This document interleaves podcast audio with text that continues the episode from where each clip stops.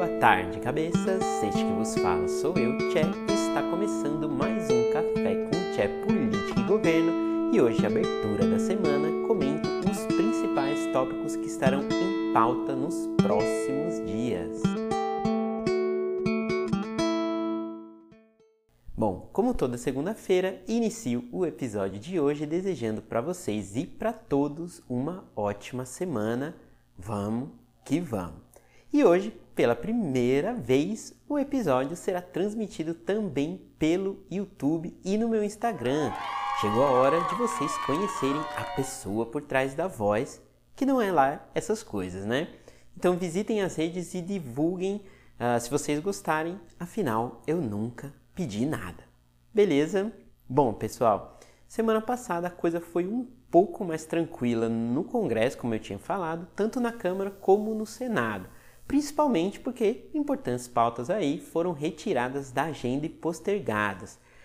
Foi tranquila no plenário e nas comissões, mas nos bastidores a coisa continuou pegando muito fogo, né?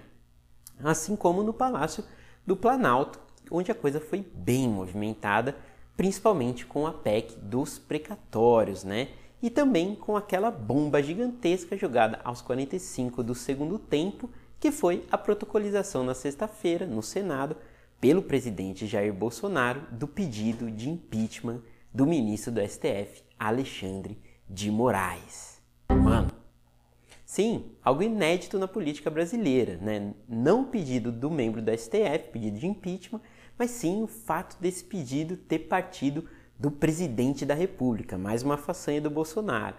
Então, né, o tema que eu vou abordar hoje, primeiro, não vai ser esse. Ah, mas por que, Chad? Conta aí. Não, não vou abordar agora porque eu reservei a terça didática de amanhã para a gente falar especificamente desse tema. Então, me ouve hoje e me ouve aí amanhã também, cabeça. Vamos lá.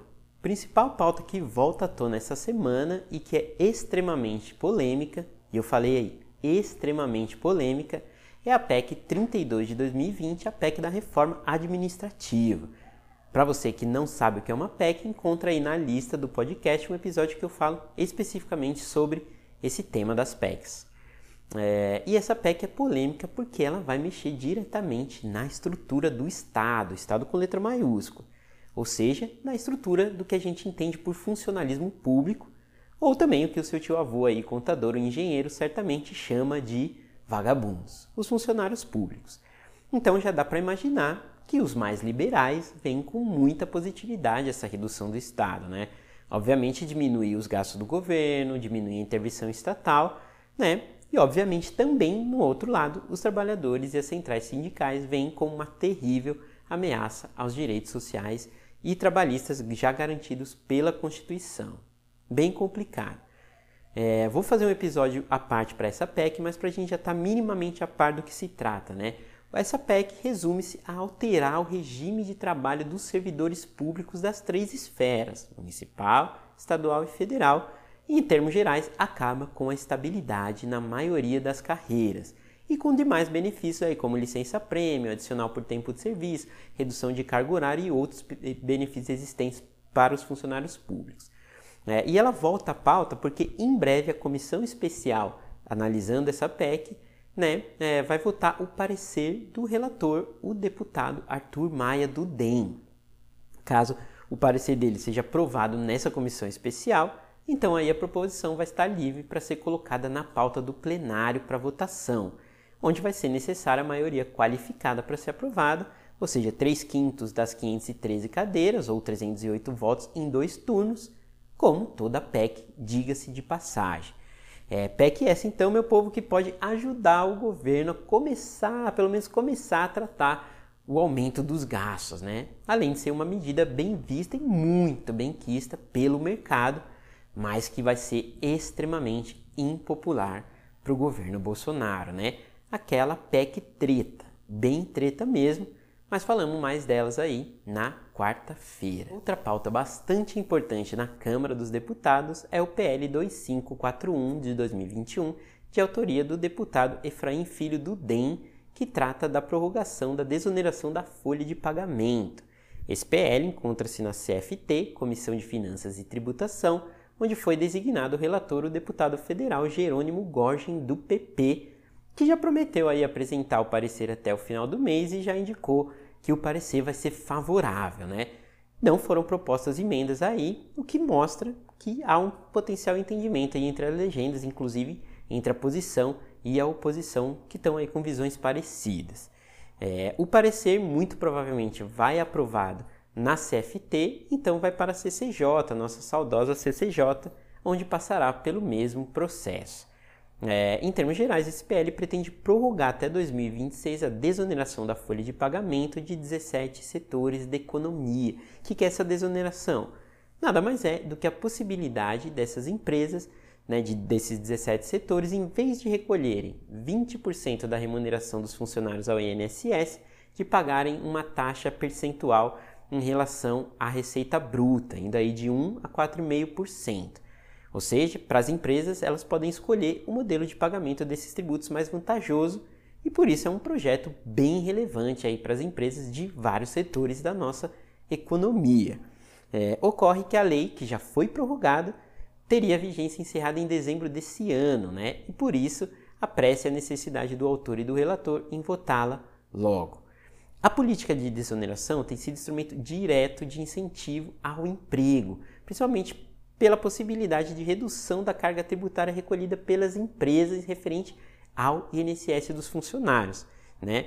Então, pessoal, que quem defende a proposição alega é que o cenário de aumento do desemprego, de crise econômica, tenderia a piorar com o fim do benefício e potencialmente poderia mesmo.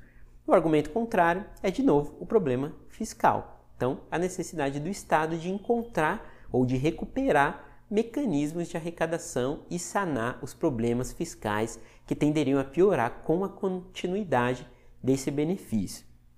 Por se tratar de uma política de benefício bem constituída e utilizada a largo pelos setores incluídos, é difícil que esse PL não seja aprovado e que o benefício não seja prorrogado. Muito provável que vai acontecer. O único entrave que eu vejo que pode ser relevante e que pode acontecer eventualmente é justamente o problema orçamentário né? o problema orçamentário do governo que precisa arrumar a casa. Um exemplo: se a PEC do parcelamento dos precatórios não vingar, e o cenário ainda é bem incerto, mas a grande chance dele não vingar mesmo, pode ser que o governo tente buscar maneiras e precise buscar maneiras de incrementar a receita, e obviamente a receita do governo vem dos tributos. Mas eu acredito que o PL vai ser aprovado, de qualquer forma, ficamos aí atentos. Essa semana ainda temos a primeira aparição formal do atual ministro do Meio Ambiente, Joaquim Pereira Leite, na Câmara dos Deputados, mais especificamente numa audiência, para apresentar o seu plano de trabalho e as prioridades para o ministério, depois da saída aí do Ricardo Salles, ex-ministro, investigado pela Polícia Federal e FBI pelo envolvimento com fraudes e ilegalidades na exportação de madeira brasileira para os Estados Unidos, FBI.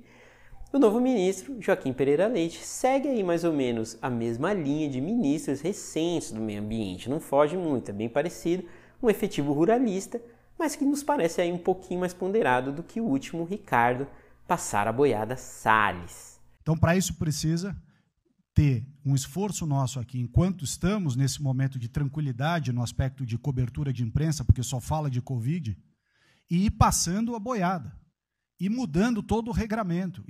É, vamos acompanhar então os planos do nosso novo ministro do Meio Ambiente, que tem uma tarefa dura aí de pelo menos parecer, tipo, não quer, a gente não quer que seja, pelo menos pareça interessado com os temas ambientais, né? um pouco mais do que o Ricardo Salles, que tampouco fazia questão de parecer.